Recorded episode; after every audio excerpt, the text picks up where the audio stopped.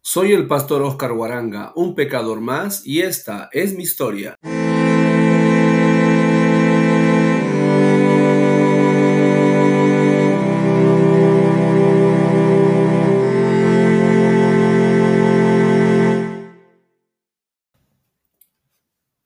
Buenas noches, ¿cómo están? Dios les bendiga.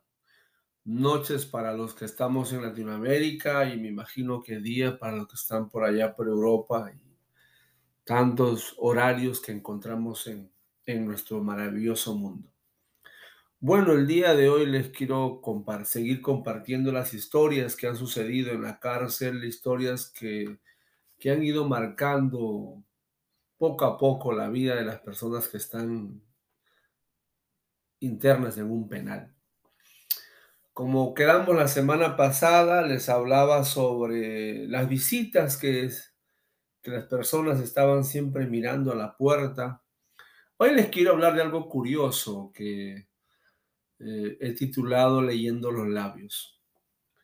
Estando ya en, el penal antiguo de Pucallpa, ya estando ahí un mes o dos meses, me percaté de algo, como ustedes saben, algo bien interesante, que en el penal antiguo habían tres digamos que habían como tres espacios. El espacio más grande o el pabellón grande eran de los hombres, que era la parte de abajo. Y en la parte de arriba, en el segundo piso, estaba el pabellón de las mujeres.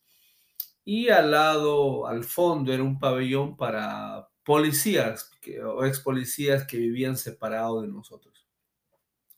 Que también habían cometido algún delito y estaban ahí también. Pero vivían separados de la población general porque eran lógicamente oficiales de la policía. Entonces, casi siempre la gente en, la mañana hasta el mediodía, porque ya en la tarde el patio la gente jugaba pelota y todo el mundo estaba metido en el deporte. Y como era un solo patio general, entonces en la mañana más que todo la gente hacía sus trabajos y en la tarde ya todo el mundo se salía del patio para que jueguen pelota. Pero lo curioso era que habían personas en el que se pegaban a la pared para poder tener una visión más amplia del segundo piso. Y yo miraba a varias personas ahí que movían su boca.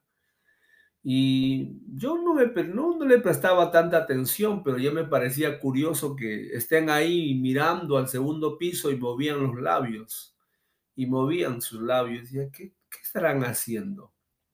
Y cuando le pregunto, le digo, ¿y esos qué hacen ahí? ¿Tan locos o qué? Y dije, yo, yo sé que la cárcel te aloca, pero ya se pasaron, están locos, están, están demasiado locos. Entonces me dijo, no, están conversando con su enamorada, con su esposa, con su, con quien sea. Y me empiezo, pues, y me dice, me dice, vamos, me dice, me recuerdo que era Muelas el que me dice eso, mira, vamos para que veas. Y me acerco y me pongo a ver y veo que también arriba las chicas están moviendo los labios. Y estaban comunicándose, estaban hablando. Y ahí ellos hablaban, pero no, no, pronunciaban palabras, simplemente movían los labios y ellos aprendían a comunicarse. Y es bien interesante aquí lo que, lo que uno permite ver, ¿no? Cómo ellos buscan la forma de comunicarse, lógicamente sin hablar en voz alta, pero solamente la lectura de labios. Y ahí conversaban, discutían, se reconciliaban, enamoraban. era, un diálogo bien interesante ver a las personas ahí, porque estaban ahí dos, tres horas moviendo los labios nada más. Y producto de esa conversación, había muchos que dialogaban con amigas y salían enamorándolas ahí, las chicas les enviaban comida, cualquier detalle. Era mantener una relación ahí. Entonces, y eso era, bien interesante, esa situación de ver la lectura de los labios ahí a todos ellos. Ahora, el, el, punto está en que la mayoría de las personas que estábamos en la cárcel estábamos por la mala comunicación que hemos tenido en los hogares. Casi había muy poca o nada de comunicación. Casi todos los que están en, un centro penitenciario estamos por la mala comunicación con los padres, porque Estamos ahí porque simplemente no hemos sabido conversar o dialogar de lo que queríamos, de lo que buscábamos hacer, y la vida nos llevó pues simplemente por esos, por esos caminos. Nosotros decidimos estar por el lado, el lado malo del camino o por el lado oscuro, como decía esa película de los Transformers. Y es ahí donde uno empieza a, ver las formas de comunicarse que buscan las personas. Y habían diversas formas de comunicarse. Y, pero esa era para mí la más curiosa. No escribían papelitos, sino solamente el diálogo era así para que no puedan estar. Y eso me hace recordar una canción de Oscar de León de hace muchos años atrás, donde más o menos la el parte de la, del coro decía, esté comunicándonos algo. Podemos vivir en paz. Si sentimos que fallamos, comuniquémonos más. Bien interesante. Les animo a escuchar esa, esa, esa canción. Es una salsa antigua y se van a dar cuenta de la letra que les digo. Pero ahí el tema es la comunicación que plantea Oscar de León. Ahora, hay algo que nosotros necesitamos hacer en la vida y es comunicarnos. Si nosotros aprendemos a comunicarnos, va a ayudarnos bastante en la vida. Los hombres normalmente no somos muy comunicativos, son, hay, son pocos los varones que les gusta conversar, dialogar. Casi la mayoría ¿eh? Tiene que buscar las formas y las maneras de conversar porque no podemos nosotros seguir ese ritmo y casi la mayor parte de los problemas que tenemos en el hogar son justamente por la comunicación. Hay mala comunicación de los padres, mala comunicación de padres a hijos, mala comunicación entre hermanos, mala comunicación entre vecinos y todo, todos los problemas que tenemos en la vida justamente es por eso, porque nosotros no tenemos una buena comunicación. Así es que es importante aprender a comunicarnos. Dentro de todo esto hay algo que es bien interesante. Dios a lo largo de la historia siempre se ha buscado comunicarse con nosotros. Cuando Adán pecó, es Dios quien lo buscó y le dijo a Adán, ¿dónde estás? A lo largo de la historia de la humanidad vemos a Dios buscándonos ah, para buscando comunicarse con nosotros. Lo que él quería era establecer una relación con nosotros.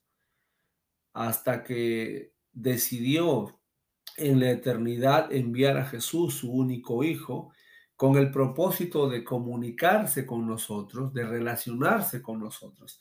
En el mundo de la, de la teología se habla de la revelación de Dios. La última y la más grande revelación es la persona de Jesús. Y es ahí donde viene Jesús a acercarse a nosotros. Cuando uno estudia la vida de Jesús, vemos a Dios acercándose a nosotros se acerca porque quiere hablar con nosotros. El día de hoy Jesús también se acerca a tu vida porque quiere hablar contigo, quiere establecer una relación contigo, quiere construir, si es la palabra más adecuada, una relación contigo. Al igual que en la cárcel, donde la gente buscaba formas y maneras de comunicarse, estando en una casa no podíamos acercarnos los varones con las mujeres vivíamos separados y la comunicación solamente era por lectura de labios, por decirlo así. Dios se ha revelado a través de Jesús en nuestras vidas. ¿Y para qué se revela Dios? ¿Por qué quiere comunicarse Dios con nosotros? Porque lo que quiere hacer Dios es que tú y yo podamos eh, evitar cometer los errores que hasta el día de hoy hemos cometido o muchos seguimos cometiendo. Leer los labios me ha llevado a mí a pensar bastante en la forma en cómo yo me estoy comunicando con mi esposa, con mis hijos, con mis amigos. Y creo yo que también es importante que tú te pongas a pensar en eso. Uno de los problemas más grandes del matrimonio es la comunicación. Uno de los problemas más grandes que hay en la sociedad es la comunicación. La gente no conversa, la gente no se comunica, la gente no dialoga. Los varones tenemos la mala costumbre de demandar, de gritar. Hay muchos hijos que no quieren que sus padres estén en sus casas porque les rompe la paz, les rompa la tranquilidad y prefieren que estén en el trabajo y no en su casa. Entonces creo yo que es una buena oportunidad para que podamos nosotros aprender a comunicarnos. Así como en el penal buscamos la forma de comunicarnos con las chicas del segundo piso. Así también creo que es bueno buscar una buena comunicación con, nuestros, con nuestro cónyuge, con nuestros hijos, con nuestra familia. El día lunes tenía que estar en mi casa, no pude ir por algunas cosas y no, no avisé simplemente. Pero me llamó mi hermana y me dijo, ¿qué ha pasado? Le dije, nada. Le dije, no te preocupes, las malas noticias llegan primero siempre. Y ella me dijo, sí, pero es bueno que me digas cómo estás. Comunicarse es muy importante en la vida. Comunicarse es parte indispensable de la, de la humanidad, a tal punto que Dios, en la persona de Jesús, se reveló a nosotros. ¿Con qué finalidad? De establecer una relación. Una relación que pueda ayudarte a ti y a mí a vivir una vida diferente. Así es, amados amigos, esto es todo por estos días. Espero que estén bien, cuídense bastante. Comuníquense, por favor, comuníquese, hable, dialogue, converse, que es muy importante en la vida. Con ustedes, el pastor Guaranga, un pecador más. Los espero el próximo jueves para seguir comentando de las historias de la cárcel. Dios les bendiga, cuídense bastante.